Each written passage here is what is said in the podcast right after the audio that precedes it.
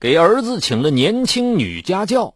不想儿子成绩提高的背后，竟有家教愈演愈烈的性奖励。当眼见这一切越来越失控时，又该如何收场？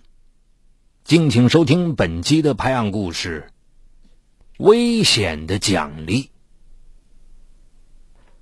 江彪在沈阳市的私企老板中小有名气，不仅因为他经营着多家酒店，更因为他那颇具戏剧性的发家史。二十年前，他是沈阳市某大集体企业的下岗职工，靠在街头摆小摊儿起家，一步步发展为如今资产逾千万元的老板，可以说是春风得意，无比自豪。可他也有犯愁的事情，他的宝贝儿子江涛不爱念书。江彪虽然没有高学历和值得炫耀的文凭，但他心里十分清楚。他的成功还有一个特定历史阶段的特殊因素。今天的情况不同了，眼下是知识密集型社会，再按老套路行事肯定行不通。可悲的是，儿子看不清这一点，还经常理直气壮的借老爸没文凭也照样能成功这样的事实跟他顶嘴。江彪不忍心看到儿子将来被社会淘汰，决定不惜一切代价确保儿子上大学。论江涛升高中时的成绩，他只能进普通中学，但颇有活动能力的江彪硬是将他送进了重点高中。在重点高中，儿子的成绩仍然上不去，江彪考虑为他请专职家庭教师。二零零二年九月，江彪来到沈阳市皇姑区新华书店的家教市场，经过多天的反复比较。一个名叫杨秀丽的女大学生成为首选目标。时年二十二岁的杨秀丽来自开原农村，是沈阳师范大学的专科应届毕业生。几个月来，在沈阳一直没有找到合适的工作，又不甘心回老家，就决定先干几天家教再说。江彪的妻子董宁见丈夫带个大姑娘回来给儿子当家教，感到不妥。哎呀！让两个男孩女孩在一起，你就不怕扯出点事儿来？江彪微微一笑：“哼，你以为我没想过这个吗？儿子还不到十六岁，比他小了整整六岁，绝不会动这种心思的。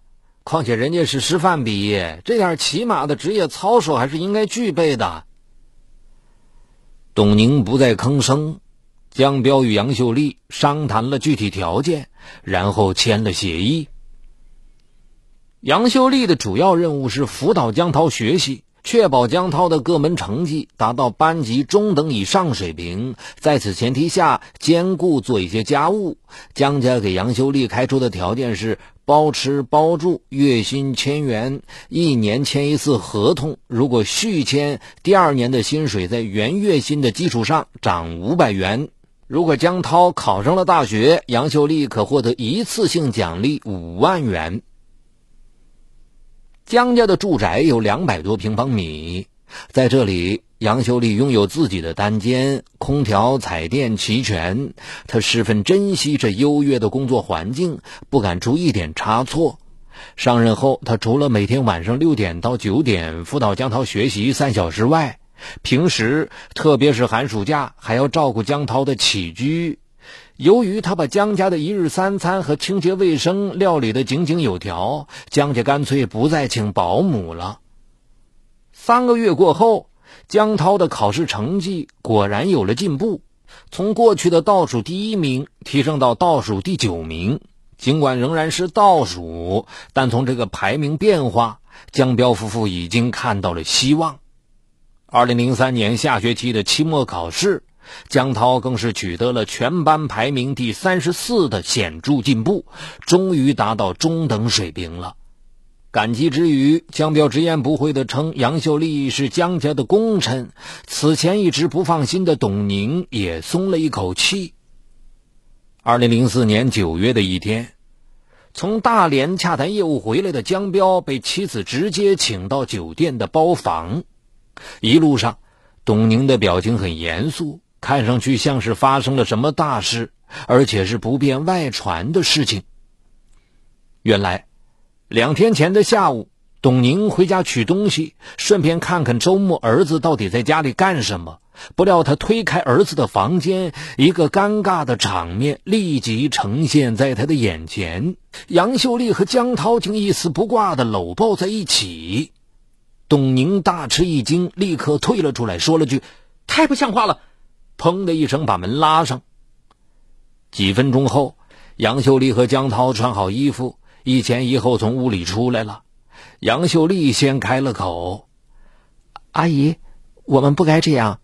你想骂就骂吧，打我也行，只要你能出气。”说完，低下了头。在董宁的追问下。杨秀丽交代了事情的起因和经过。三个月前的一天晚上，辅导完当天的功课后，江涛拉住我的手说：“杨姐，多陪我一会儿好吗？”我答应了。他又说：“我可爱闻你身上的味道了。”我说：“有什么好闻的，小毛孩？”他说：“真的可好闻了。”说着就靠近我并抱住我。我说：“这是干什么？”他说：“我喜欢你。”我想挣脱，他不让，说：“你要是不让我抱，我就不好好学了。”我担心让你们听见不好，就由着他了。第二天，他又对我说：“先让我抱抱，我才学。”我就说：“学好了再让你抱。”结果当天的作业题他全都答对了，就缠着非要搂抱我不可。我说：“跟你开玩笑呢。”可他纠缠不休，我只好妥协了。杨秀丽还说，后来她与江涛达成口头协议，两人的亲近只局限于搂抱，不能再往下发展。但是再往后，杨秀丽竟然习以为常，并且还将此举作为激励江涛学习的奖赏。好好学习功课，学好了姐就让你抱。杨秀丽的这种奖励方式还挺见效，江涛果然更用功了。接着，江涛又提出更进一步的要求，杨秀丽开始不同意，后来又放宽到以不发生性关系为前提。听完杨秀丽的交代，董宁又单独询问儿子，结果江涛的说法跟杨秀丽说的一致，董宁为难了。是不争气的儿子对杨秀丽性骚扰在先，自己不仅不好指责杨秀丽，还应该向人家赔礼道歉。想不到杨秀丽主动做自我批评，不能责怪江涛，这事儿主要责任还在我身上，毕竟我是老师，又比他大那么多。但我并没有恶意，仅仅是为了让他好好学习，没考虑太多别的。他最后还强调。没干那种事儿。杨秀丽这句话总算让董宁松了一口气，他认为应该趁事情还没有闹到不可收拾的地步，赶紧把杨秀丽打发走，哪怕多付给他一些钱也行。可江彪却认为杨秀丽人品如何另当别论，但她是好家教则不容置疑。不管怎么说，人家毕竟把儿子的学习成绩提上去了，这才是最关键的。杨秀丽与儿子毕竟没有闹出大事，轻易不能辞退。就在江彪两口子争执不下时，杨秀丽主动找到董宁，流着眼泪说：“ 听说要辞职我。”难道就没有商量的余地吗？过去的事已经过去了，错了我一定改。江涛也趁机说：“如果解雇杨秀丽，就别想再见到他这个儿子。”江彪最后拍板说：“与其逼儿子造反，还不如继续留用杨秀丽。况且人家的态度这么诚恳。”董宁只好让步，但提出了条件：一将辅导地点从儿子的房间。搬到大厅，并在董宁的监督下进行。二，杨秀丽不得与江涛串门。江彪也对儿子耳提面命：如果你能保证成绩提上去，而且不跟杨秀丽闹出事儿来，就可以不辞退他。儿子回答：没问题。接下来，董宁开始对杨秀丽和儿子的活动进行全方位的监督。这个工作是相当缠身子的。董宁在江彪的事业中担当重要角色，现在为了监督儿子，他不得不每天赶在儿子放学前放下手头上的一切工作，准时回到家履行母亲的职责，而且每天都要到深夜确定儿子和杨秀丽都入睡后，他才能放松紧张的神经。最辛苦的是双休日，他要全陪整整两天。不到一个月，董宁就陪读不下去了。不仅因为儿子的情绪出现了前所未有的低落，就连他自己也累得不行了。后来经江彪同意，他停止了监督。董宁出面与杨秀丽谈话，就相信你们这一次，希望你不要辜负我们。但有两点：一要确保学习；二不能太诸葛，尤其不能做那种事。听懂我的意思了吗？杨秀丽说：“阿姨，别说了，我全听明白了。”我保证出不了事情。接下来的日子里，江涛果然很争气，学习成绩一直保持在班级中上水平。江彪夫妇在为儿子高兴的同时，又有几分担忧。然而，他们担心的事情最终还是发生了。二零零四年十二月的一天早晨。董宁发现杨秀丽呕吐不止，感到情况不妙，说什么也要带她到医院检查。果然，杨秀丽怀孕了。董宁急坏了，当即质问杨秀丽：“你不是答应过我吗？现在你怎么解释？”杨秀丽对天发誓，说自己是严格按照董宁的交代办的，只是顺从江涛的要求，与他裸体接触，并没有发生实质性的性关系。没想到这样也会受孕。杨秀丽还毫不掩饰的表白，开始时只是为了哄住江涛，可是随着时间推移，她内心发生了微妙的变化，在不知不觉中，发育的挺拔出众的江涛吸引了她，渐渐的，她已经不把江涛当孩子了。见事情闹到不可收拾的地步。江彪夫妇终于惊醒，立即辞退杨秀丽，速战速决。董宁亲自陪杨秀丽去做了人工流产手术，并特意留她在家里伺候了她一周。之后，江彪夫妇将杨秀丽带到一个高档酒店面谈。这次，江彪果断地提出与杨秀丽终止聘用关系。同时，对杨秀丽做出补偿，按三年期满结账，并按江涛考上大学的待遇补偿他，当场兑现五万多元。江涛回家发现杨秀丽走了，马上大发脾气，后来被父亲一顿好骂才止住。杨秀丽接受人工流产的同时，江彪紧锣密鼓地着手寻找新家教以及负责监督儿子行踪的人。他不惜一切代价，也要切断儿子与杨秀丽的来往。杨秀丽被辞职的第二天，四个新人全部到位。新家教也是从师范毕业的，不同的是这次是男的。负责监督行动的人选颇费周折。江彪除了特意拜托儿子的两个同班男生外，又从私营侦探所找了个专业人士。这三个人负责密切留意江涛的一举一动，有情况必须及时报告，发现异常情况、突发情况要及时制止。那个专业人士的任务相对重一些，每天早上必须盯着江涛进入校门，下午放学后又得看着江涛回到家，这才算完成一天的任务。一个月过去了，一切风平浪静。江彪夫妇以为儿子跟杨秀丽断绝了联系。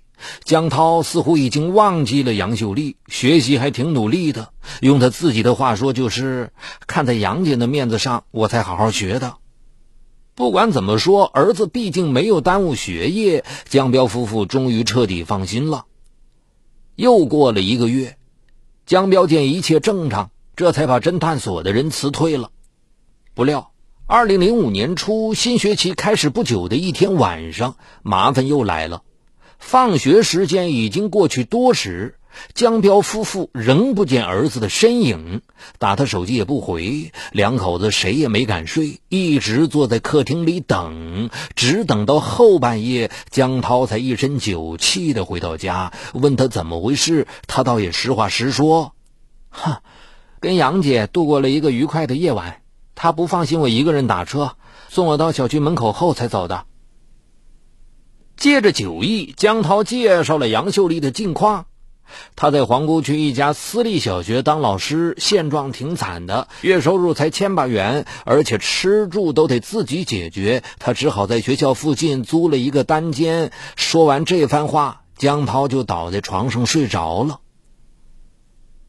原来江涛和杨秀丽虽然没见面，却一直没断过电话联系。而江彪所托的儿子那两个同学之一泄露了风声，将江彪拜托自己的事情一五一十的跟江涛讲了。一听说这个情况，杨秀丽马上想到江彪很可能还安插了其他耳目，于是打电话叮嘱江涛暂时不要见面，在这个阶段好好学习，别想其他事，等风头过去再说。直到江彪完全丧失了警惕，杨秀丽才主动约江涛见面。两人本来打算晚上八点前结束约会，没想到江涛越聊越兴奋，后来又非要喝酒不可，直到深夜十二点过了，饭店要关门，他们才不得不离开。儿子安全回到家，江彪两口子反而睡不着觉了。第二天一大早，江彪就把儿子叫起床，父子俩长谈。江涛很后悔昨晚不该喝那么多酒，不该那么晚回家，但对自己跟杨秀丽在一起竟然振振有词。他为我付出那么多，忘掉他我还算是个男人吗？我马上就要十八岁了，快成年了，会处理好自己的事情。你们不要干涉我好吗？显然，江涛跟杨秀丽越陷越深了。江彪此刻肠子都快悔青了。他后悔不该不顾一切的追求分数，甚至忽略了作为教师最重要的师德。而且在当初出了问题之后，一再姑息让步。他这样做不是亲手毁了儿子吗？思前想后，江彪觉得儿子和杨秀丽不外乎是两种可能：一是真心相爱，另一种可能是两人根本就没有考虑将来，乐一天是一天。退一步讲，就算两人真的相爱，那也是一种畸形的爱。两人完全不般配不说，关键是现在看来，杨秀丽的品德存在着很大的问题。年幼的儿子根本想象不到后果的严重性，两人将来的结局肯定是悲大于喜。如果杨秀丽赖上了江涛，后果将不堪设想。三天后，急红了眼的江彪找到了杨秀丽。面对江彪，杨秀丽承认是自己主动找江涛的。他说自己只是想看看江涛，还说在离别的日子里不知怎么的，总是想见他，挺闹心的。见面后心情就好多了。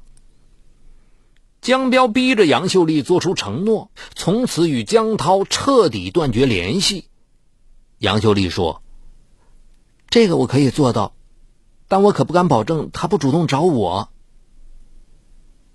回到家后，江彪反复掂量着杨秀丽的话，更加寝食难安了。